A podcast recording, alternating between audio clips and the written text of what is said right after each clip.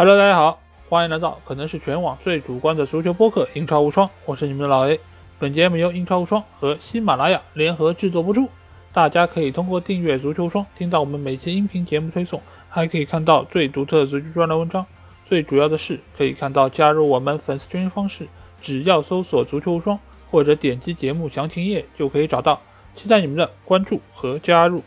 那英超联赛第二十七轮。在上周末也是进行了八场比赛啊。由于这轮比赛，切尔西和利物浦将会进行联赛杯的决赛，而作为利物浦队对手的阿森纳队，这轮比赛也不得不再次面临轮空啊。因为他们在之前的比赛中已经多次遇到比赛推迟的一个情况啊，所以他们在之后的历程之中也将会不断遇到一周双赛的一个情况啊。那在争四和争冠这个行列中，曼城在这轮比赛中有惊无险的获得了三分。而其他争四的选手中，热刺和西汉姆联队也都拿到了三分，只有曼联队啊遇到了球迷口中的所谓系统局，仅仅是收获了一分啊，因而也使得他们的争四形势变得并不是那么乐观。而在保级区方面，大多数的球队都是遭遇了失利，除了纽卡，他们是全取三分，进一步稳固了自己保级的一个形势啊。而红酒军团他们也是被。水晶宫队逼平，放缓了保级的一个步伐，所以目前来说，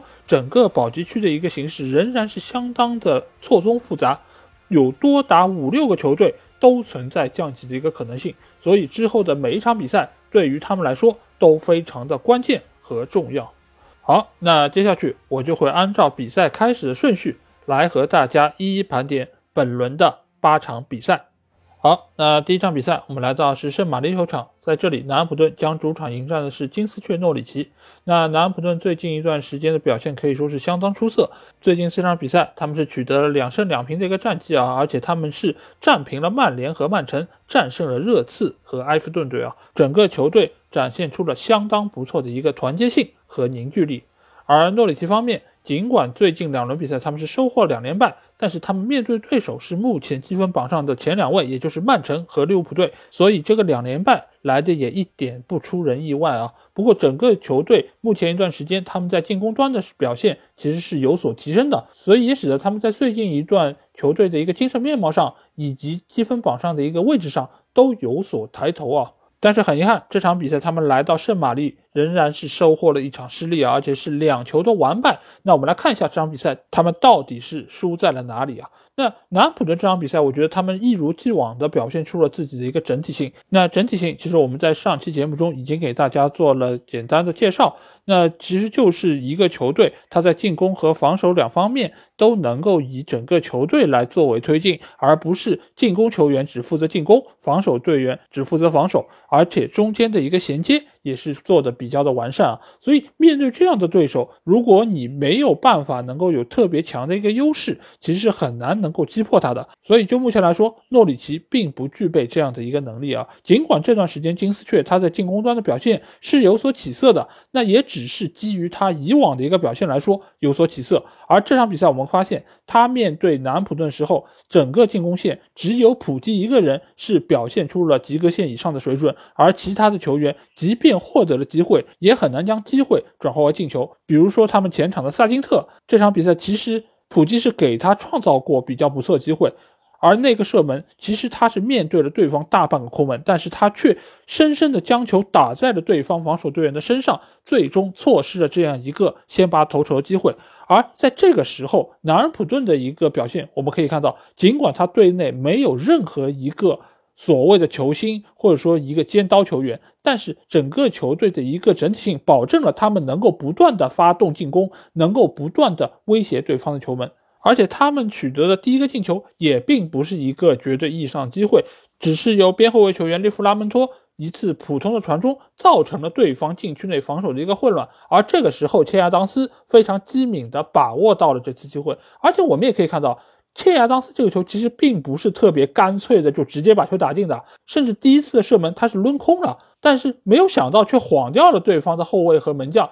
他躺在地上完成了第二次的射门，最终将球打进了球门。所以这一方面是显示出了切亚当斯他非常快速的一个反应，另外一方面也是体现出了他比较好的一个球感，自己处在任何的一个情况之下都能够将球打进对方球门。所以这个球你与其说是。南普顿做的特别的好，不如说是诺里奇本身的防线上出现了很大问题。而且利弗拉门托这个球之所以能够传进来，也是源于诺里奇左边后卫防守的一个失误，才给到了他捡漏的机会。所以这场比赛，南普顿当然做的还不错，而且他们整个一个整体性做的仍然是相当不错的。但是诺里奇在这场比赛中的缺点或者短板被暴露的无以复加，因为。诺里奇之所以之前能够拿分，很大的一个原因是在于他们的进攻有所抬头，所以他们用这一方面的一个优势去弥补了自己防线上的问题。但是遇到南安普顿这样一个没有明显短板的球队，他们的进攻就发挥不出优势，而防守端的问题则被无限放大。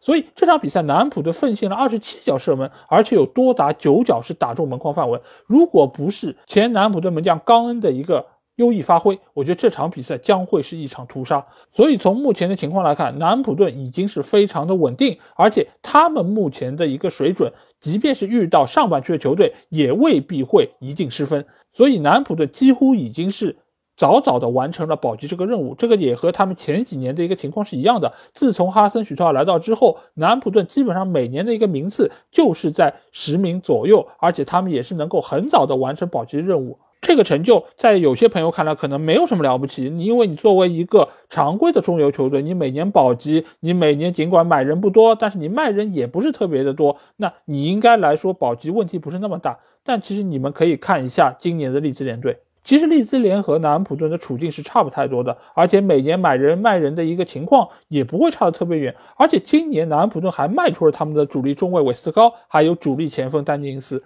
所以，其实今年的南安普顿是挺不容易的，而且他们能够走到今天这一步，有打出这样的一个水准，主教练哈森许特尔是功不可没的。而反观诺里奇这一部分，他们这几场比赛确实是展现出了比之前更好的一个状态，但是整体球队的实力摆在那里，他们面对南安普顿这样的队伍是没有任何机会的。所以这场比赛只输两个球已经算不错了，但是他们一定没有保级的可能性吗？其实还是有的，尽管不是那么大。他们目前来说，唯一可以保级的可能性，就是抓住身边那几个竞争对手，比如利兹联队，比如埃弗顿队，比如伯恩利队、沃特福德，把他们踩下去，他们才有一线生机。目前来说，他们和纽卡已经不在一个水平线上，所以他们打纽卡的情况也会和打南安普顿差不太多。所以这场比赛他们失掉这三分也并没有什么可惜，因为这三分按照他们的实力来说就很难拿得到。所以希望他们可以赶紧从失利中走出来，好好备战下一场比赛，让自己能够尽量多的拿到分数。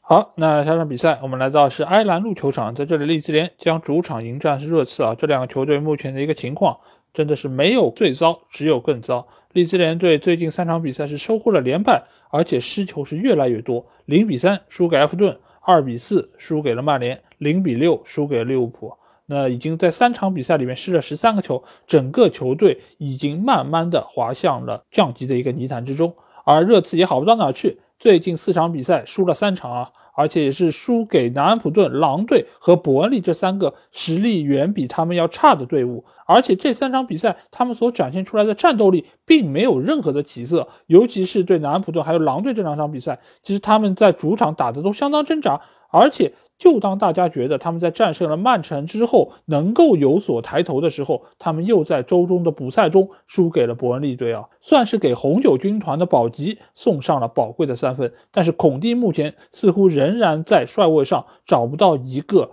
百试百灵的一个获胜妙招啊。那这场他们对利兹的比赛，从结果上来看。热刺是取得了一场完胜，但是如果我们是看了比赛直播的朋友，一定会对于利兹联有很多的话想说，因为这场比赛的一个局面其实和最终的比分并不是完全的相关啊。我们也知道贝尔萨的队伍一直都是重攻轻防的，所以他们在进攻端的表现其实一点也不弱。从赛后的数据统计，其实我们可以看到，总的射门数上，利兹联甚至于是高过了热刺。所以说明整个球队在攻势上并不太弱，而且他们在控球方面也和热刺是五五开。但是热刺之所以是一个强队，它就是在很多的方面要比利兹联这样一个中下游球队做得更好，比如他们的球员个人能力，比如他们的把握机会能力。这场比赛热刺一共只有十五脚射门，但是他们有十一脚。是打中门框范围的，而且取得了四个进球，所以这就是目前来说两个球队的一个真实写照。当然，这个也和利兹联战术打法的一个选择有很大的关系，因为目前来说，利兹联队的一个阵容，他的一个伤病情况是比较严重的，而且他的两个核心球员。中场的菲利普斯以及前锋线上班福德，目前来说都没有办法出战。尤其是菲利普斯的伤缺，对于现在利兹联队来说是相当的关键，因为他中场的拦截能力得到了很大程度的削弱。而面对热刺这样一个进攻见长的队伍，贝尔萨也知道我守是守不住的，所以这场比赛他是选择了拉出来进攻，和热刺对着干。而所要承受的一个后果，一定就是后防线上的漏洞非常多。其实比的就是看你热刺能把握住几个，和我在中前场能够把握住几个。如果这场比赛按照双方射门数的一个比例来看，其实利兹联和热刺是差不多的，所以这场比赛最终是一个平局，也并不是特别让人觉得吃惊啊。但是。运气似乎这场比赛并不站在利兹这一边，因为拉菲尼亚就有两脚射门是打中了门框，而且下半场达拉斯面对对方空门那个球没有打进，你与其说是错失了一个进球机会，不如说是捅了贝尔萨最后的这一刀啊！因为我们也知道赛后贝尔萨被利兹联队解职，他也失去了在白玫瑰证明自己的机会啊。但是这几年他在利兹联队的一个改造，我觉得总体来说还是成功的，而且也是将球队深深的刻上了独属于他贝尔萨的一个烙印啊。但是我仍然对于他的这种执教的风格并不是特别的看好，因为他的这种重攻轻防的一个打法，在中下游球队里面可能还是会比较的。有效果，但是如果你一旦再往上走，你来到了顶级联赛，那你对于整个球队来说就是一个偏科很严重的学生。你如果同样是和差生比啊，那你确实是有一定的优势，而且你也会显得相当的特立独行，也会受到球迷的广泛的拥护。但是你如果真的要和学霸比成绩，你真的要和很多品学兼优的优等生比成绩，那你一定会被打得找不着北。所以。他的这一套打法，你如果说真的还有人会信他，那我觉得一定是中下游球队，或者说他可以去到次级联赛来证明自己。但是在主流联赛的豪门球队以及中上游球队，我相信不会再有人聘请他，因为他的上限其实已经决定了，并不是那么高。但同时，我也并不认为他会找不到工作，因为如果他能够摆正自己的位置，并不要像很多球迷对他期待一样，说什么是瓜迪奥拉的老师啦，或者说他是战术大师了，不放下这些成见或者对他的期待，我觉得他仍然可以在自己合适的一个领域里面打出相当不错的成绩。而反观热刺这边，这场比赛他们打的真的很好吗？我并不这么觉得。你想，他们能让利兹联队有十九脚射门，本身说明他们的防线问题也不小，只是他们的把握机会能力要比利兹联更好一点，使得凯恩、孙兴民或者说是库卢塞夫斯基找到了合适的位置。你与其说是热刺的进攻有了很大的提升，不如说是利兹联队主动放弃了他们的防守，才让热刺看上去这么的不可一世。但你要是觉得他们已经走出了之前的一个颓势，能够在争四的路上越走越顺利的话，那我觉得你真的是把事儿想简单了。因为目前来说，热刺他在中前场的一个配置仍然是有很大的问题。这场比赛。凯恩拿到了相当自由的一个持球空间，也让他可以非常自由的和孙兴民形成连线。再加上库卢塞夫斯基，目前来说他的这一套内切的打法，其实还没有被大多数的英超俱乐部所熟悉，所以让他显得如此的势不可挡。但是随着大家对他内切这一招的熟悉，包括有针对性的防守，那我相信他也会遇到自己所谓的新秀墙。不过，随着利兹联队将贝尔萨解职，新的代理主教练的到来，那所谓的利兹联红利可能也会相应的告一段落啊。而且，由于利兹联队内这些球员的个人能力，我觉得他们今年的保级情况仍然是比较的乐观。只要新来的教练不要再像贝尔萨那样如此忽视攻守平衡，那他们的保级情况就不会出现太大的问题。那下场比赛，我们来到是布伦特福德的社区球场，在这里，小蜜蜂将主场迎战是纽卡啊。这两个球队目前的一个情况可以说是形成了一个鲜明的对比，因为我们可以看一下，在这场比赛开始之前，双方最近的四场比赛啊，那布伦特福德是取得了一平三负啊，而纽卡是取得了一平三胜，所以双方目前的一个情况是大相径庭。但是在积分榜上，双方的排名又是相当接近，所以这场直接的对决对于两个队伍来说都是一场你死我活的保级六分战。但是纵观整场比赛，我们期待的那种非常焦灼的你来我往这种对攻并没有出现啊，反而比赛从一开始其实就定下了一个基调，那就是纽卡将占据极大的一个优势，因为在比赛进行到第十分钟的时候。布伦特福德的达席尔瓦就因为踩踏纽卡球员而被直接红牌罚下。这个红牌，我个人觉得没有任何的问题，因为从慢镜头非常清楚的显示出他踩踏了对方的胫骨。尽管这个位置他是拥有护腿板的一个保护，但是如果以这样的一个力度和角度踩踏上去的话，仍然有相当的可能性会造成对方球员的骨折啊。所以这张直红没有任何的问题，但是这也使得这场比赛的一个均势由此被打破。在之后八十多分钟的一个比赛过程中，纽卡就占据了绝对意义上的一个主动，他们的控球率高达百分之六十二点七，而且他们全场比赛一共是有二十六脚射门。而这场比赛纽卡表现最好球员，我不是要给到进球的乔林顿或者威洛克，而是给到他们这场比赛表现最为出色的左边锋瑞安弗雷泽。因为弗雷泽，我们知道他曾经也是和埃迪豪以及卡伦威尔逊一起在伯恩茅斯效力的，所以在那个时候，他就是埃迪豪手下的一名爱将啊。他当时在伯恩茅斯和卡伦威尔逊组成了锋线的搭档，而且也是大杀四方。威尔逊收获了很多进球，而他则是奉献了相当多的助攻。所以，当伯恩茅斯降级之后，这两个双子星也是一起转会来到了纽卡。但是可惜，在布鲁斯的麾下，卡伦威尔逊由于受伤。他的出场时间其实也不是特别的固定，而弗雷泽在很长的一段时间里面都是球队的一个替补球员，很少能够得到出场机会，甚至也有非常多的传言说他要离开纽卡。但是随着埃迪豪的入主，他又重新迎来了自己的一个春天啊！尤其这段时间，他已经稳稳的坐稳了一个球队主力的位置，而且他可以同时胜任球队的左右边路啊！再加上他本身是一个矮脚虎球员，他的盘带速率非常的快，而且他的脚法也是相当出色。再加上他是一个苏格兰球员，所以他的作风也是比较的顽强，而且在场上的奔跑也是完全没有任何的保留啊！而且这场比赛，他从前几场比赛的右路改打到了这场比赛左路，所以使得他不断可以传出落点相当准确的传球给到乔林顿破门，同时他也能够实施内切射门，直接威胁到对方球门。所以这场比赛我们也可以看到他的射门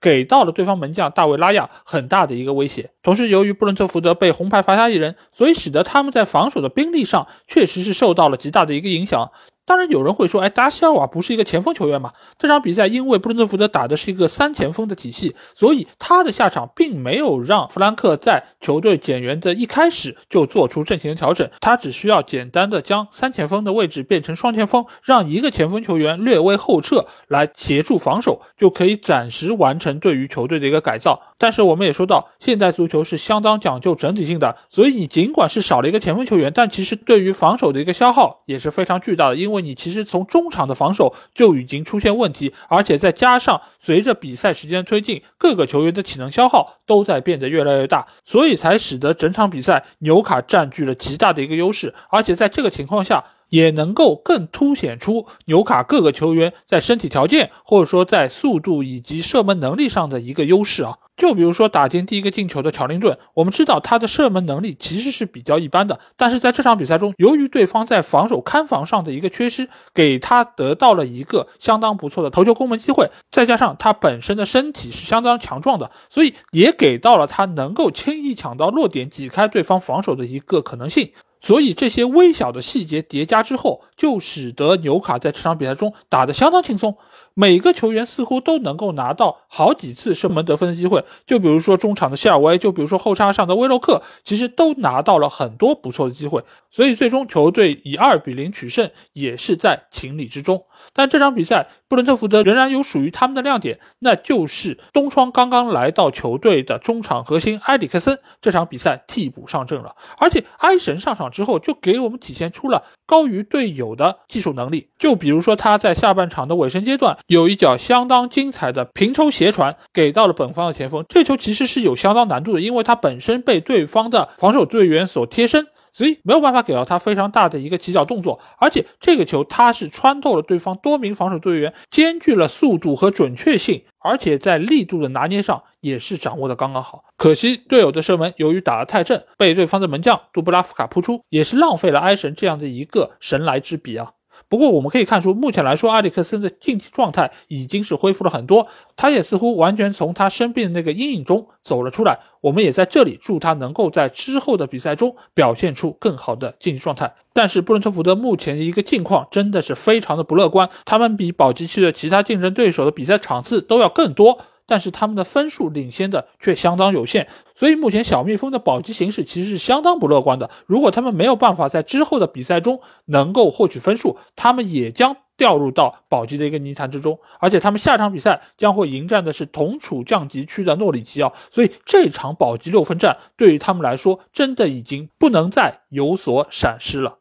好，那下场比赛我们来到美国运通球场，在这里布莱顿队将主场迎战的是阿斯顿维拉。这两个球队目前的一个情况都非常的不好。布莱顿队是收获了两连败，分别是零比二输给了曼联和零比三输给了伯恩利队啊，两场比赛没有取得任何的进球。而在维拉队方面，他们也是取得两连败，以相同的比分零比一分别输给了纽卡斯尔还有沃特福德这两个降级区的队伍。所以这两个球队面临一个同样的问题，就是进攻线的不利，都没有办法能够取得进球，而且防线也不如之前那么稳固，那收获连败就变得非常的正常了。那比赛一开始，其实两个球队打的就比较开放。布莱顿队最近他们防线的问题比较严重啊，因为丹布恩东窗加盟了纽卡斯尔，而且上场比赛韦伯斯特也是遭遇了伤病，所以这场比赛也没有办法能够上阵啊。因此他们这次的三后卫体系派出的是老将邓克搭配库克雷利亚和费尔特曼。那这两个球员，我们知道，他们作为边后卫的话，其实是不错的。尤其是库库雷利亚，他有非常不错的助攻能力，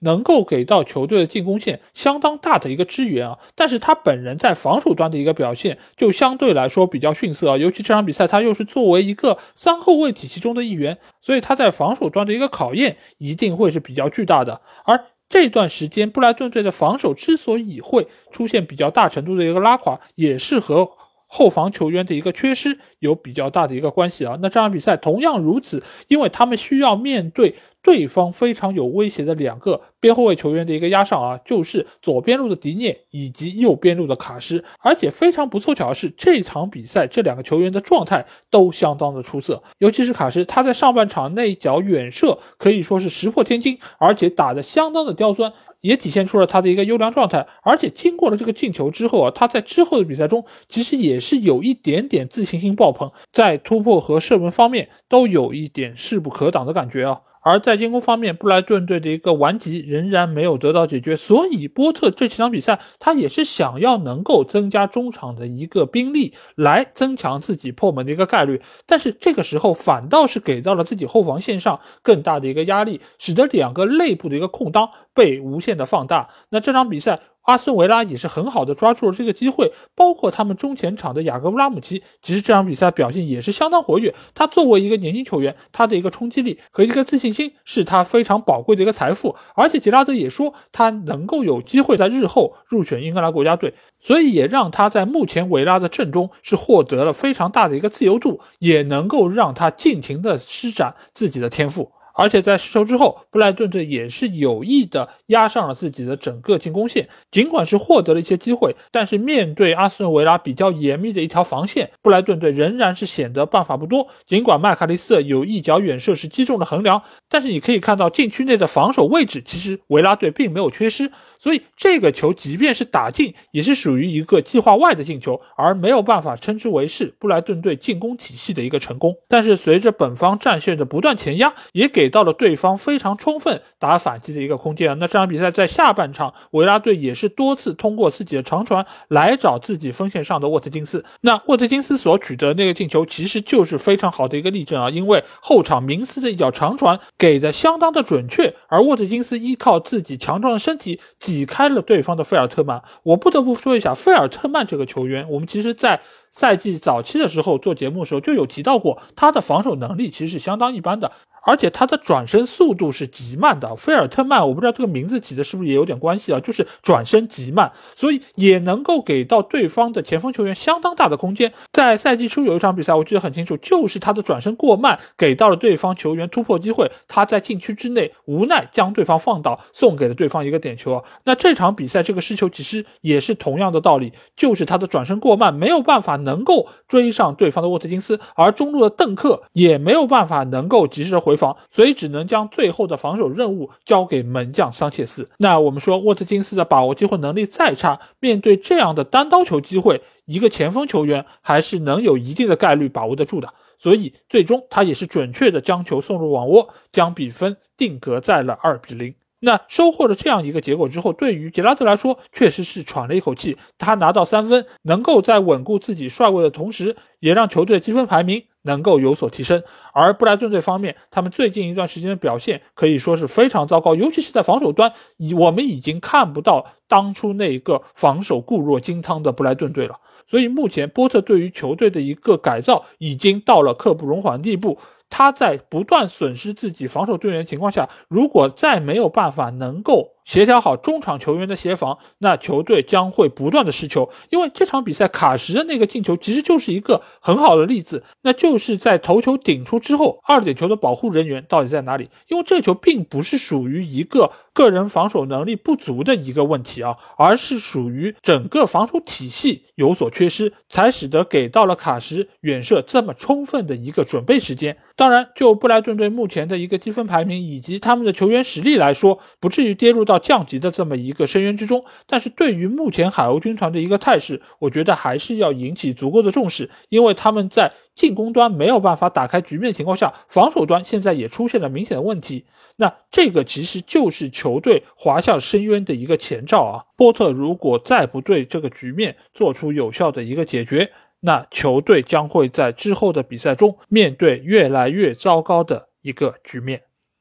好，那下场比赛我们来到伦敦的塞尔赫斯特公园球场，在这里水晶宫将主场迎战的是伯恩利队啊。那这两个球队目前来说近况还可以。那水晶宫最近的四场比赛，他们是只收获了一场失利，那也是输给了切尔西队啊。而且上一轮他们刚刚四比一大胜沃特福德，整个球队的进攻线似乎又苏醒了过来。而伯恩利队最近的境况是更加良好，他们最近两场比赛已经取得两连胜，分别是三比零战胜了布莱顿队，以及一比零。爆冷战胜了热刺啊，所以整个球队目前来说防守端是相当出色。最近两场比赛都没有取得失球，而且在进攻线似乎也是找到了进攻的状态啊。尤其是他们的高中锋韦格霍斯特在中前场的一个吃点作用相当明显。所以这场对水晶宫队的比赛，柏林队仍然会将韦格霍斯特顶在最前方啊。那比赛开始之后。水晶宫占据主场的一个优势，也是向着伯恩利队发起了如潮的反攻。因为我们知道伯恩利队的防守线其实还是比较稳固，而且他们四后卫的这么一个体系也是搭配了非常多场，而且目前这段时间他们的一个主力阵容也是比较的固定，所以互相之间的一个配合的默契程度以及互相的一个位置感都是相当的出色。再加上他们门将位置上的波普也是发挥一直相当的稳定，所以这场比赛维埃拉也是意识到了这一点，所以他在锋线上没有派出以往惯用的，比如说本特克或者爱德华或者说是乔丹阿尤这样的扰乱性角色，而是安排了两个突破能力非常出色的球员扎哈和奥利塞，而在中间则是派上了抢点能力非常出色的施鲁普来作为中锋箭头。而这一点很快就取得了收效，在上半场第九分钟，水晶宫队就取得了进球，而这个进球其实就是来源于右边路奥利赛的一个突破，而这个球非常有意思的一点就是。伯利队在防守端的一个人数其实是非常够的，但是他们却把很多的一个精力都放在了围剿对方的中场球员加拉格尔身上，因为加拉格尔是这个赛季水晶宫队中场的一个核心，所以他们也是很忌惮加拉格尔在禁区前的传球或者说是射门。所以在奥利赛持球突破那个过程中，其实大多数球员都是把精力放在。加拉格尔身上觉得他有可能会接应奥利赛的传球，实施下一波的进攻。所以，当奥利赛真正突破到对方底线附近，而且用一个假动作扣过了对方后卫的时候，他们才意识到他有可能直接选择传球。而这个时候，在中路包抄的施鲁普非常好的拿捏住了这样的一个反扣的节奏，后插上将球捅入了球门。所以可以说，维埃拉的这一个战略部署已经是取得了初步的成效，而且在之后比赛中，扎哈在另外一侧其实也是取得了非常多机会，包括他在边路突破给到后插上的中场球员，或者直接分到另外一边再给到奥利塞，让他能够实施突破。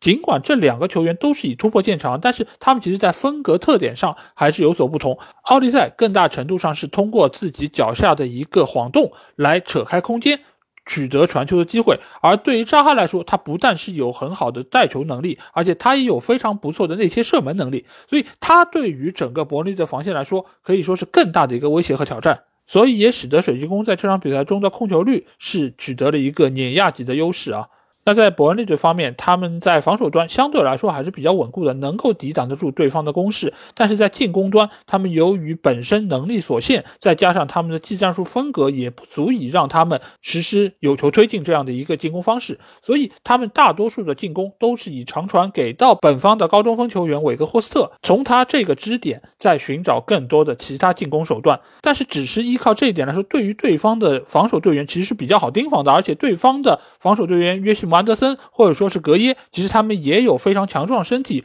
和很不错的防守能力，所以如果只是单纯的吊球给到高中锋，那这个打法未免也太过单一。所以在最近一段时间里面，伯恩利队其实是在寻求变化，尤其是他们的边路快马球员列侬啊，因为列侬我们知道他以往在热刺的时候就是有非常不错的一个突破能力，而且他的步频非常的快，一般的球员真的很难能够赶得上他这个速度，再加上他极好的一个爆发力，确实是能够很有效。的撕开对方防线的一个空间，所以在最近一段时间里面，就肖恩戴奇对于列侬的使用是他的一个重点，他也是隐藏在前锋球员身后的一个非常重要的得分点。而在前一场对布莱顿的比赛中，他也是打进了全队第三颗进球啊，也是确立了最终的一个胜局，而且那个球打得相当漂亮，也是展现出了他非常好的一个球感。而他在这场比赛中，在右边路的几次突破，其实也是有效的拉开了对方的防线，给到本方的进攻球员更多的持球空间。伯恩利这所取得的那个进球，其实也是来源于他的下底传中，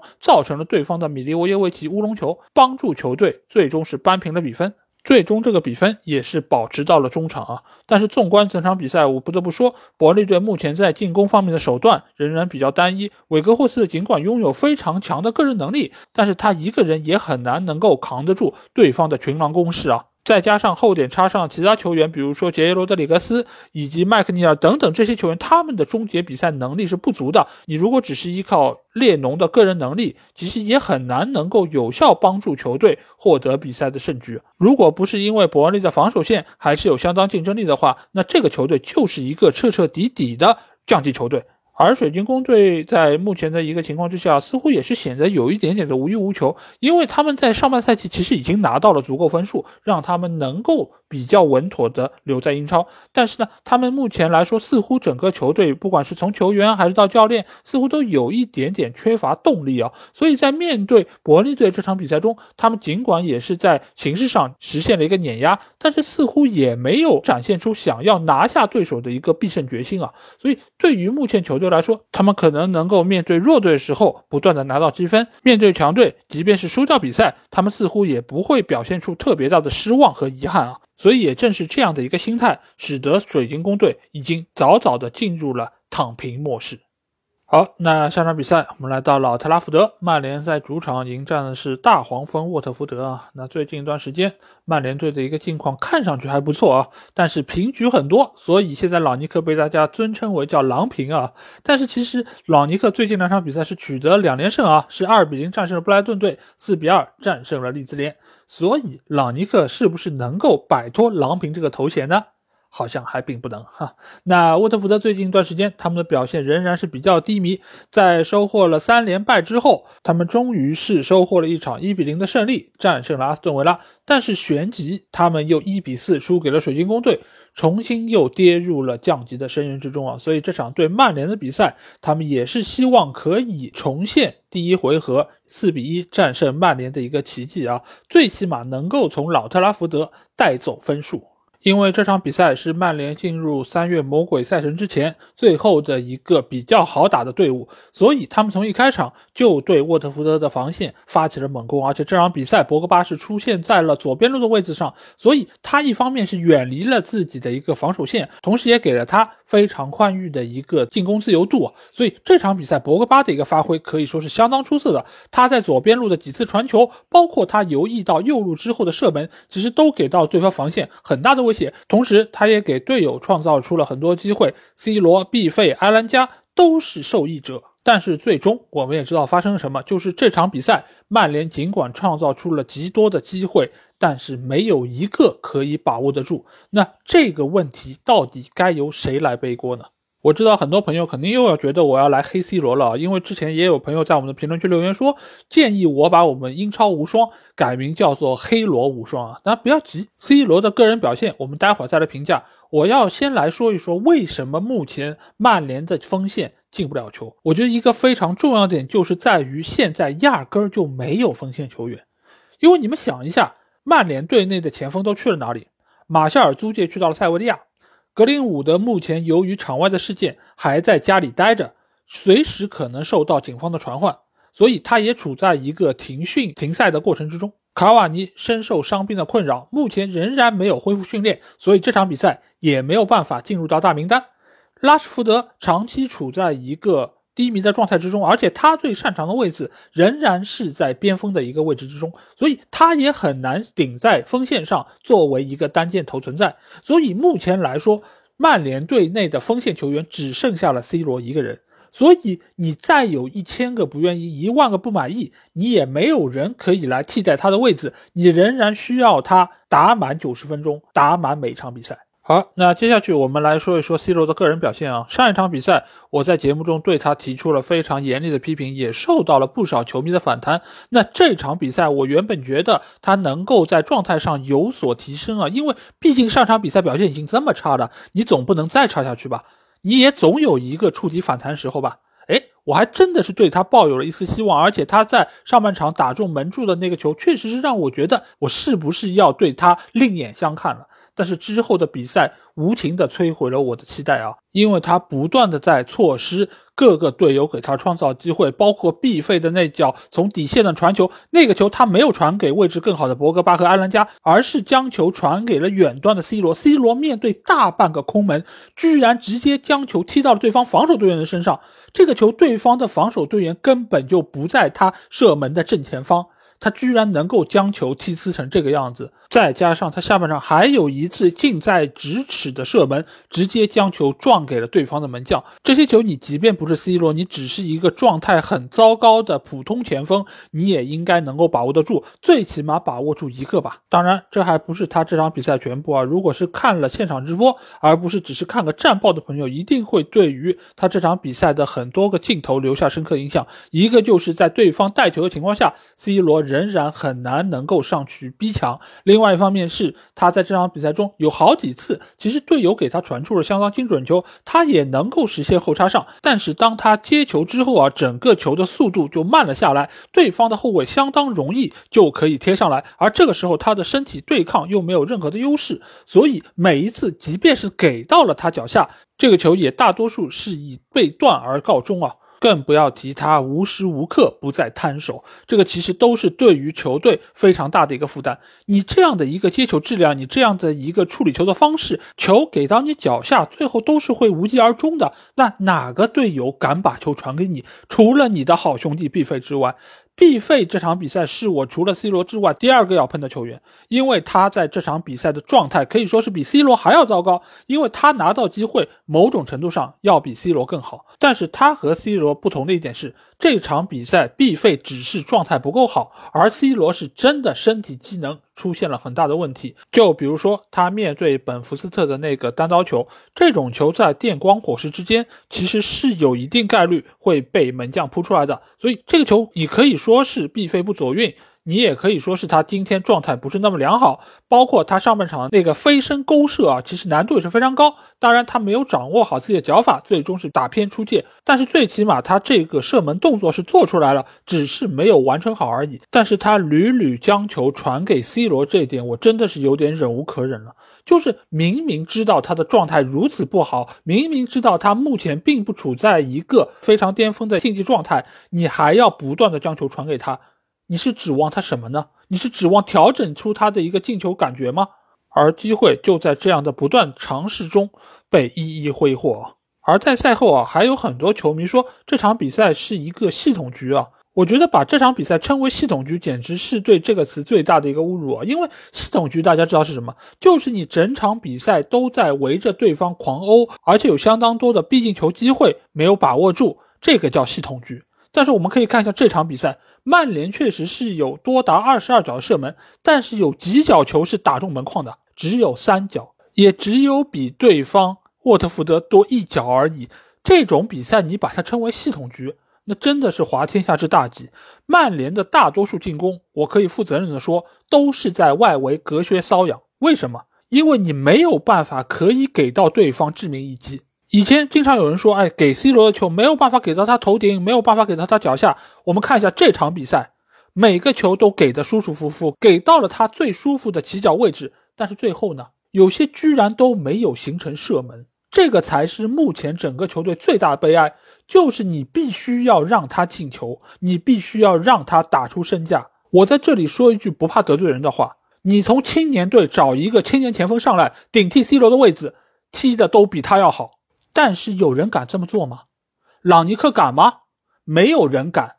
谁敢得罪 C 罗？我是博格巴，我也不愿意在这个球队待下去了。你没有给予我该有的尊重，我创造出了这么多机会，但是都没有办法转化为进球，最后还要一次一次将球喂到他的头上，喂到他的脚下，只是为了能够通过他进一个球。足球比赛是这么踢的吗？足球是必须要 C 罗进球才算得分的吗？所以目前这种局面，不但年轻球员会觉得怨声载道，就算是成名球员，他们也会觉得没什么奔头，因为创造出来的机会也没用。没有办法转化为进球，没有办法为球队获得胜利，那自己也就没有办法能够在数据上有所增长，也没有办法能够让自己在价值上有所增长。所以目前来说，对于安兰加这样的小将，他还有一点点的奋斗目标，因为他能够拿到主力位置，他能够展现出自己的活力，为球队付出。而对于像博格巴或者说其他的那些成名球员，他们早就已经没有动力了，因为。他们在这个球队再多待一分钟，再多踢一场比赛，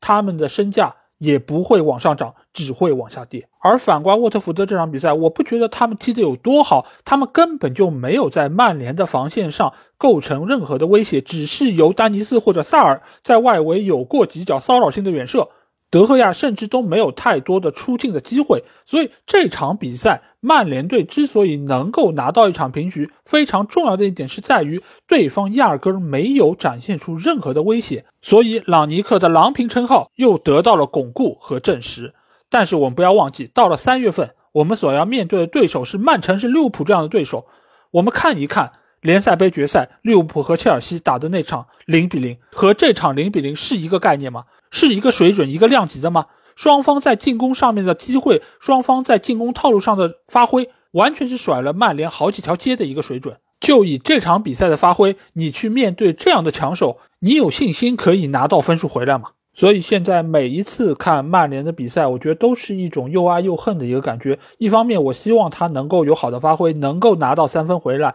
但是每当看到他在场上的一个表现，又会觉得非常的郁闷，因为真的是难以想象，曼联这么多豪华的巨星，这么多优秀的球员，那么优秀的教练，最后搭建出来的会是这样的一坨。哎，本来这个内容我想要在。比赛结束的当晚就录出来给大家，但是我希望能够以一个比较平和的心态，或者说能够经过几天冷静之后再发表我的意见啊。但是不知道怎么，就是越说越觉得难以压抑内心的这种怒火。不管怎么说，从这场比赛的一个表现来说，我觉得曼联是配不上进入今年前四的一个位置。只希望他们能够在本赛季剩余的比赛中打出自己该有的一个水准。然后将一个尽量完整的阵容交给新任的主教练，希望他能够带队有所作为吧。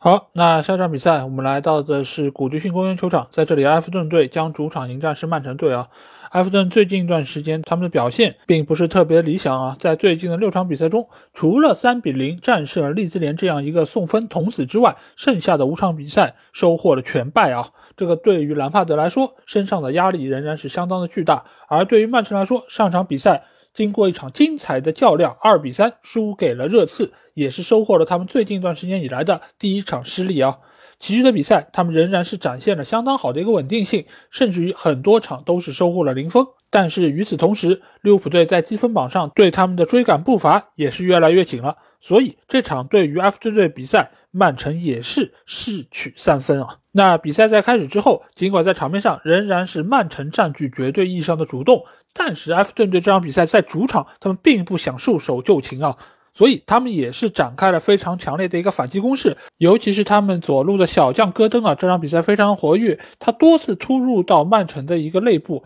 但是曼城这场比赛他们在防守方面也是非常有经验，他们就是采取了一个放外线的一个态势，就是我压住你的这个身位，不让你能够内切，不让你可以非常舒服的传球进来，把你往外线逼。这个程度上，你要么就是小角度射门，要么就是下底传中，传出一个威胁不大球。那其实对于曼城球门的一个威胁就会降到最低的一个限度啊。所以这场比赛，埃弗顿队尽管是创造出了一定的机会，而且理查里森也在禁区内拿到了一个直面埃德森的机会，但这个球最终也没有打进，也使得埃弗顿队错过了最后可以破门的一个机会。而反观曼城这一方面，似乎他们还没有完全从上一场比赛输给热刺的一个失落状态中。苏醒过来啊！所以这场比赛其实，在一开始，他们其实打的并不是特别的有精气神儿。而且这场比赛，埃弗顿队的门将皮克福德又奉献出了多次神奇的扑救，也是力保大门不失啊。但是，就当大家觉得曼城队似乎又要只开花不结果的时候，下半场他们发起了如潮的攻势啊！那。曼城队现在来说，他们的一个最有威胁的点在哪里？就是他们中前场这几个球员的个人能力都相当的全面。一方面，斯特林或者福登，他们都有很好的一个突破能力，他们可以形成下底传中。实在不行，他们也可以通过这一边倒到另外一边，直接撕开对方的防线。实在不行，还有中路的德布劳内可以实施远射。他们的战术套路是非常多样的，所以他们也完全可以按照对方防线的一个站位来选择不同的进攻方式。所以目前来说，对于曼城的整个防守，其实一方面防守队员的体能消耗是很大的，另外一方面，随着进攻次数的增加，那球队在进攻专注力方面也会有所下降。所以久而久之，一定会被曼城抓住防守的漏洞，从而实施射门。进而取得进球，所以这场比赛到最后到八十多分钟时候，曼城终于取得那进球。尽管这个进球并不是一个绝对意义上机会，但是这也是这场比赛曼城不断进攻所取得的一个必然的回报。这个球当然是有偶然的成分在，就是迈克尔基恩被一个折射球晃到了重心，所以使得他没有办法再将重心调整回来，致使他的一脚解围踢空，给到了埋伏在后面的福登。最终破门得分机会啊！当然，福登这场比赛表现可以说是非常的精彩，因为他在上半场就有过一个连停带过的一个卸球，非常的漂亮。也能体现出他非常好的一个脚感，以及目前来说他相当十足的一个自信心啊。所以每一次我看到福登的带球射门，或者他对于球队的贡献和发挥，我都会联想到曼联队的青木。当时他们两个人都被称为是英格兰未来的一个希望巨星，但是现在来看呢，同处在曼彻斯特这个城市，两人的境遇却是如此的不同。但是另外一方面，也不得不佩服瓜迪奥拉的眼光以及他对于年轻小将调教啊。所以每一个成功的球员背后都不是偶然，都是有教练以及整个团队努力的一个结果。而埃弗顿队这场比赛，不得不说，他们仍然是展现了非常不错的一个进攻态势。但是面对曼城这样的球队，最终失球还是显得有一点点可惜，因为毕竟他们也在整场比赛中都付出了极大的努力，也防守住了。曼城队相当多有威胁的进攻，但是对于兰帕德来说，目前他所要做的工作还是非常多。一方面是对于目前进攻方面的调教，他也有非常多需要提高的地方。尽管这场比赛杜库雷复出了，他也能够给到球队的进攻很大的一个支援，但是随着卡尔维特卢因的受伤，那目前对于埃弗顿队的进攻线又是提出了新的课题，那就是如何能够在缺少支点的一个情况下扣开对方大门，从而扩大自己进攻的一个威胁性。因为目前来说，埃弗顿输掉这场比赛之后，排名已经下滑到了第十七位，离保级圈真的只有一线之隔了。而且他们下场比赛又将遇到急于争四的对手热刺啊，所以这场比赛他们能不能拿到分数就变得无比的关键。而且他们身后的这几个对手，伯恩利也也好，沃特福德也好，也都想能够拿到尽量多的分数，从而摆脱降级的这样一个厄运啊。所以摆在埃弗顿以及兰帕德面前的挑战。还是非常巨大，再加上埃弗顿目前来说在场外也有一些不利的消息，那就是他们的俄罗斯老板似乎也是受到了国际局势的一个牵连，所以不知道埃弗顿的这些球员是不是能够集中精力在之后的比赛中展现出自己应有的一个状态，让我们拭目以待吧。好，接下去我们来到本轮的最后一场比赛啊。也是在伦敦湾举行的西汉姆联队在主场迎战狼队这场比赛。西汉姆联队尽管最近三轮比赛是取得了不败，但是最近两场比赛是两连平啊，这个其实也是放缓了他们争四的一个步伐。而对于狼队来说，他们在最近四场比赛中，两场都是输给了阿森纳队了，那可见阿森纳对于他们来说是一个苦主。不过好在他们也是战胜了热刺，还有狐狸城莱斯特。仍然是展现出了比较不错的一个竞技状态，而且对于第一年带队的拉热来说，狼队能够走到现在这个程度，拿到这个名次，来年如果可以拿到一个欧战的资格，那对于拉热来说，这就是一个完美的赛季啊。那这场比赛其实从一开始双方打的就比较的开放。因为我们之前也说到，狼队目前来说是一个整体性相当好的球队，是仅次于曼城队的一个存在啊。之前我们在谈到南安普顿那场比赛的时候，其实也有说到过整体性的事儿。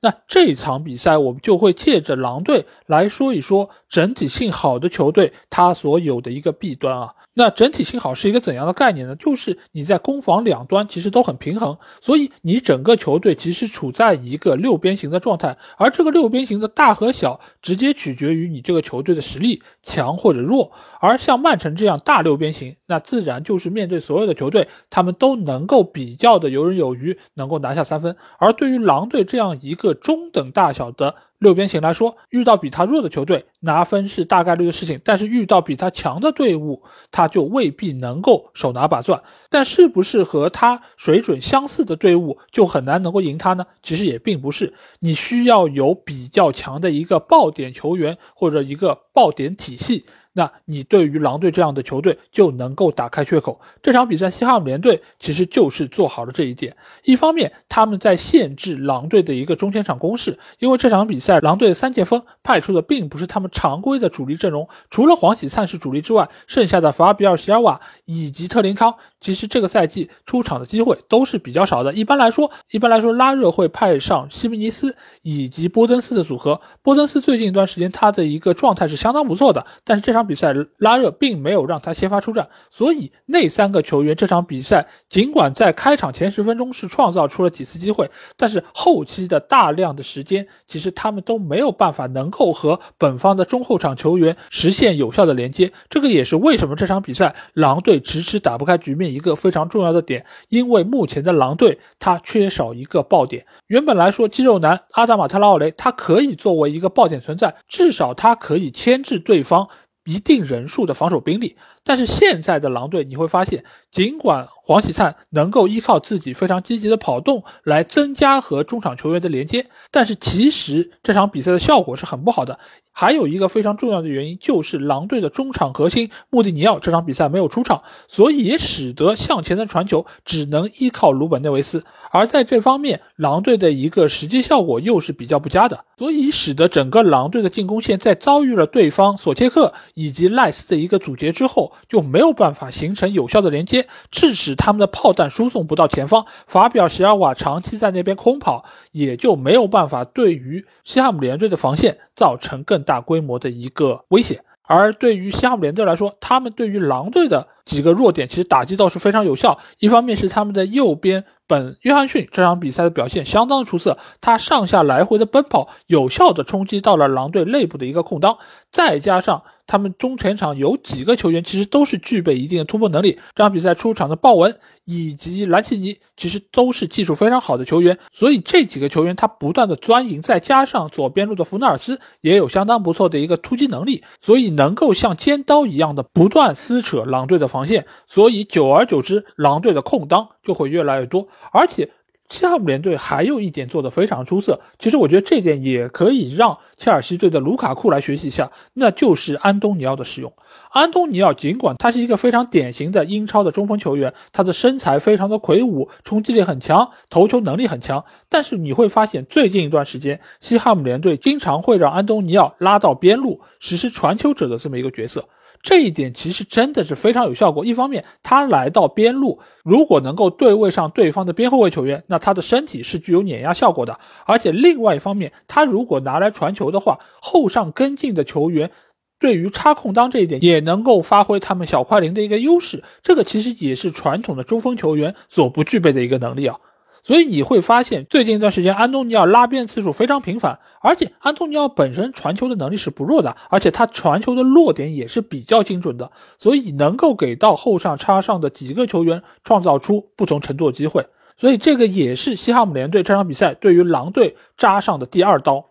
而和西汉姆联对本约翰逊形成鲜明对比的，就是这场比赛狼队的右边锋，那就是赫韦尔啊。这个球员其实你们听上去这个名字跟我们的著名解说员赫伟很像啊。对，其实大家也可以叫他赫伟。但是赫伟的出场其实主要是因为塞梅多受伤，所以才使得他拿到了一个替补出场机会。但是他在右边路的一个表现，这场比赛是比较令人失望的，因为他在进攻端没有办法和。前场的球员形成有效的连接，而且他在防守端似乎也不是特别的理想，所以这场比赛狼队其实在多个位置都是受到了限制。而随着拉热派上波登斯以及劳尔西姆尼斯，整个球队的一个进攻效率似乎是有所提升，但是最终也没有办法能够扣开西汉姆联队的大门，也只能遗憾的收获一场失利啊。尽管西汉姆联队是收获了三分，但是他们想要在今年最终进入前四，我觉得对于球队的挑战。还是非常巨大。不过我相信莫伊斯或者西汉姆联队也并没有把进入前四作为他们的一个硬指标。